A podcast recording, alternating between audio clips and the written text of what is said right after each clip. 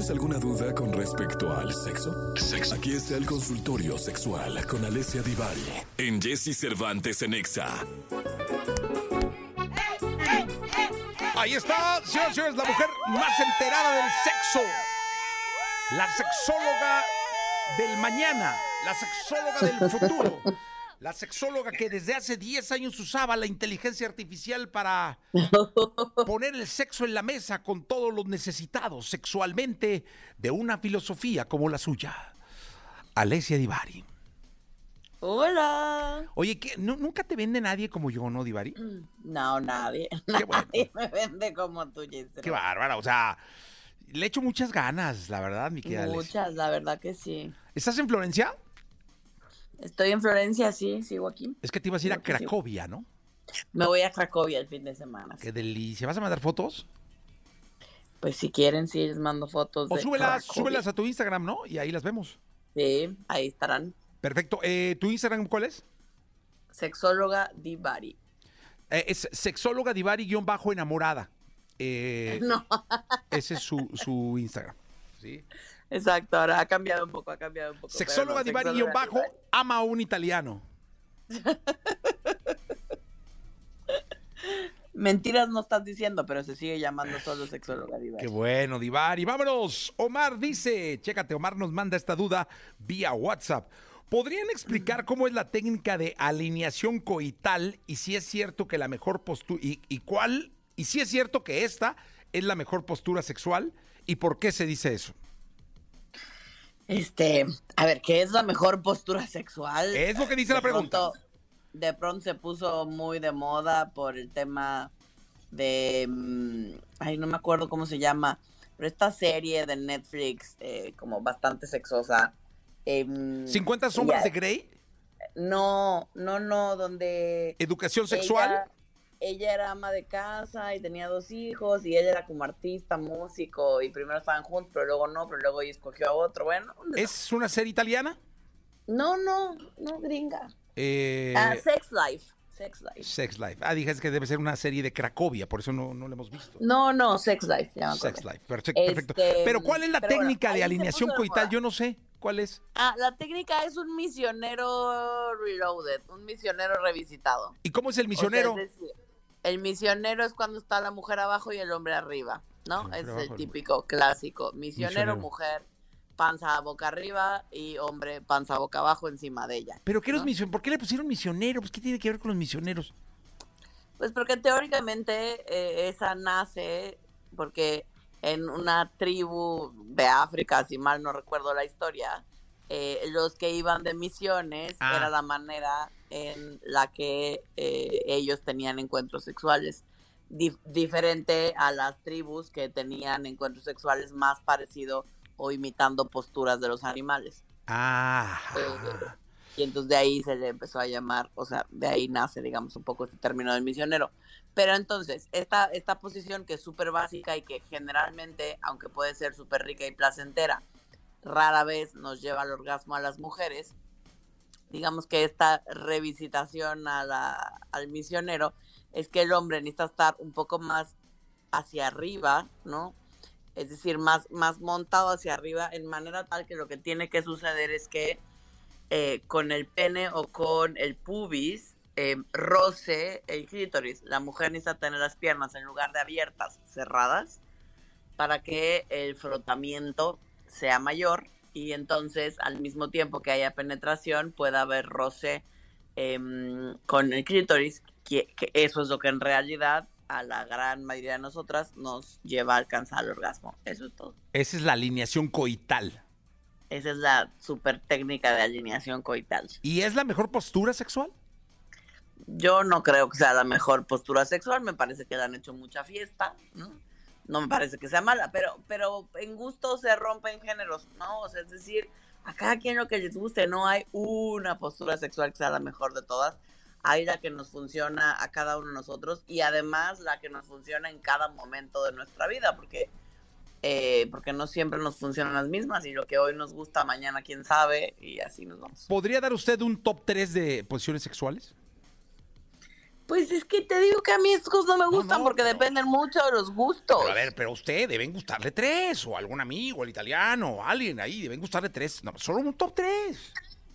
Pues un top 3 es que yo digo que las generalmente, por ejemplo, para la gran mayoría de las mujeres, cuando las mujeres estamos arriba, controlamos mejor la penetración Mm. y tiende a ser más fácil alcanzar el orgasmo. ¿Esa Entonces, cómo si se llama? que quieres es alcanzar el orgasmo, pues esa es una es una puede ser una gran aliada. Hombre acostado, solo Mujer sentada arriba del hombre y ella controla el movimiento. Perfecto. ¿No tiene nombre? ¿Esa, esa postura no tiene nombre? Pues hay muchas maneras de estar arriba, amazona, mujer arriba. Amazona, sí, bonito, Eh, ¿no? Amazona Amazona. La, la Amazona sería la primera. Esa está buena, está buena. La Amazona, eso es muy bonito, ¿no? Amazona. Exacto. Perfecto, muy A bien. mí siempre lo digo de un tiempo para acá, desde que me operaron la espalda, que a mí yo disfruto mucho el día de hoy la de cucharita porque no tengo que hacer mucho esfuerzo con la Cucharita. Sí, sí, sí, sí, Entonces- sí, sí. La número dos, cucharita. Cucharita. Eso. No, no, cucharita no, no. es muy bonita. En, en- Elías sonrió, ¿eh? Pocas veces sonríe Elías. Cuando dije yo cucharita, esbozó una sonrisa. Cucharita es muy bonita. ¿Es la dos? ¿Y, la, tres? tercera yo diría que es muy sexy. A mí me gusta y creo que funciona bien para mucha gente. Em, es de perrito. El perrito, el típico perrito. O sea, sería la primera misionero, amazona y perrito.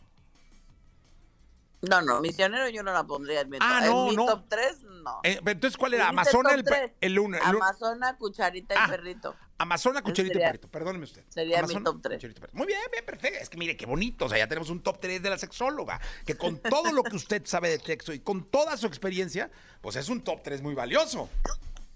Pues si tú lo dices, Jessy, te creo. No, ¿hace cuánto que la conozco? Yo, muchos años, Muchos muchos, años. muchos años. Claro que lo digo. O sea, aparte, hemos vivido altas y bajas aquí. Altas y bajas, de todo. De todo, sexualmente hablando, y estamos ahí al pie del cañón para ayudarla y todo. A lo largo de los años. Eso, eso no lo sabe el italiano, pero dígaselo, dígaselo. Se lo diremos, se lo diremos a rato que salga a trabajar. Por favor, si fuera usted tan amable. Bueno, dice aquí, este, Tami, a ver, ahí le va. Dice, leí una nota en una revista que decía que una actriz volvió a menstruar por exceso de estrés cuando ya era menopáusica. ¿Eso sí puede pasar? Pues mira, también nos falta información y deberíamos saber si de verdad ella tenía así tres años sin menstruar, o sea que de verdad ya había terminado, eh, o sea, ya estaba eh, verdaderamente en una menopausia, porque puede ser claro que el estrés puede afectar en muchos sentidos, eh, con el tema de los ciclos menstruales no es excepción, y podría ser que esté en el final y ya hacia el final, cuando estamos entrando en el climaterio, en la menopausia, a veces dejamos de menstruar un año y luego volvemos a menstruar de manera natural. Em, se dice que para que ya sea declarada, digamos, 100%, al menos tienen que pasar tres años sin ningún tipo de sangrado menstrual. Y bueno, luego el encargo, los bochornos, y ay Dios, todo eso. Exacto, y hay otra serie Sí. de, de factores No, que, no. que vamos, ¿no? Que la medicina va midiendo para poderte decir si de verdad eh, ya estás en esa etapa o solo hay un descontrol hormonal y tu cuerpo está reaccionando a ello. Mire, esta pregunta de Romina nos llega también vía WhatsApp y es una pregunta para la cual le pido mucha concentración. Dice, dice Romina, hace unos días una de mis mejores amigas intentó besarme. La verdad, me saqué de onda y no me dejé.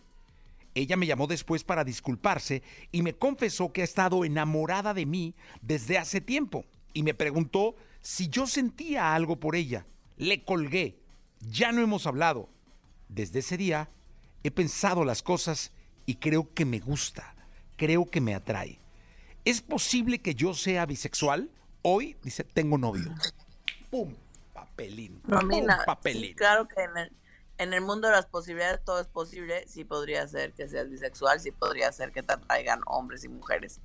Em, ser bisexual o ser preferentemente heterosexual no, no significa que por fuerza me tienen que gustar 50-50 y que me- no, es que me siento igualmente atraída hacia hombres que a mujeres.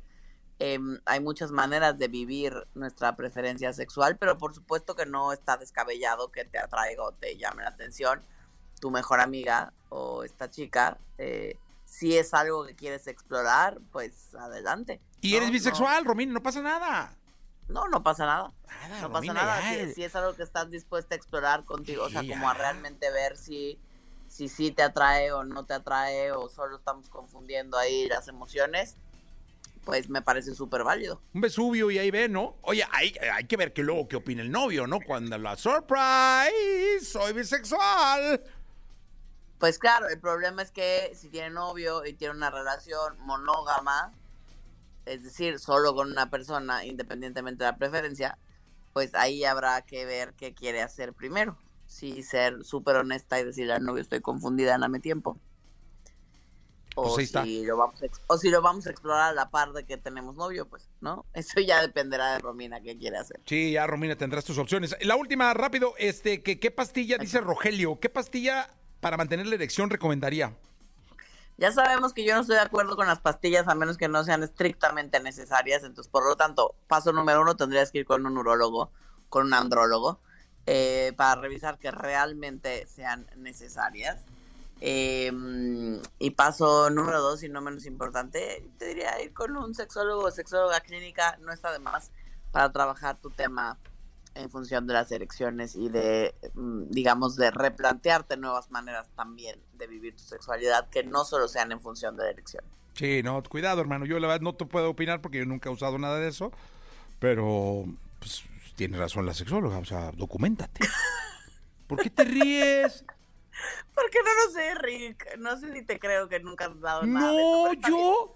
Pero, Voy a hacer como que te creo, Jesse no, pero créeme, o sea, cuando yo digo nunca he usado esas cosas, fuchi fuchi, es que es cierto. Nunca las he usado. Ajá. O sea, esto de Está bien. Cialis, Viagra, un azul y otra vez, nunca la he usado. Nunca. Nunca lo he usado, solo sabemos así porque pues somos muy doctos en la materia por aquello de los consultorios sexuales. He leído mucho, pero nunca la he usado. Exacto, exacto. sí. Oye, gracias, Ivari. Saludos al italiano, al novio. Yo le digo de tu parte, les mando un beso, lindo fin de semana. Se llama. Giuseppe No, Alessandro. Alessandro Altobelli. Alessandro, querido. Gracias, Ivari. Un beso. 8 de la mañana, 24 minutos. Inocente, Gloria Trevi.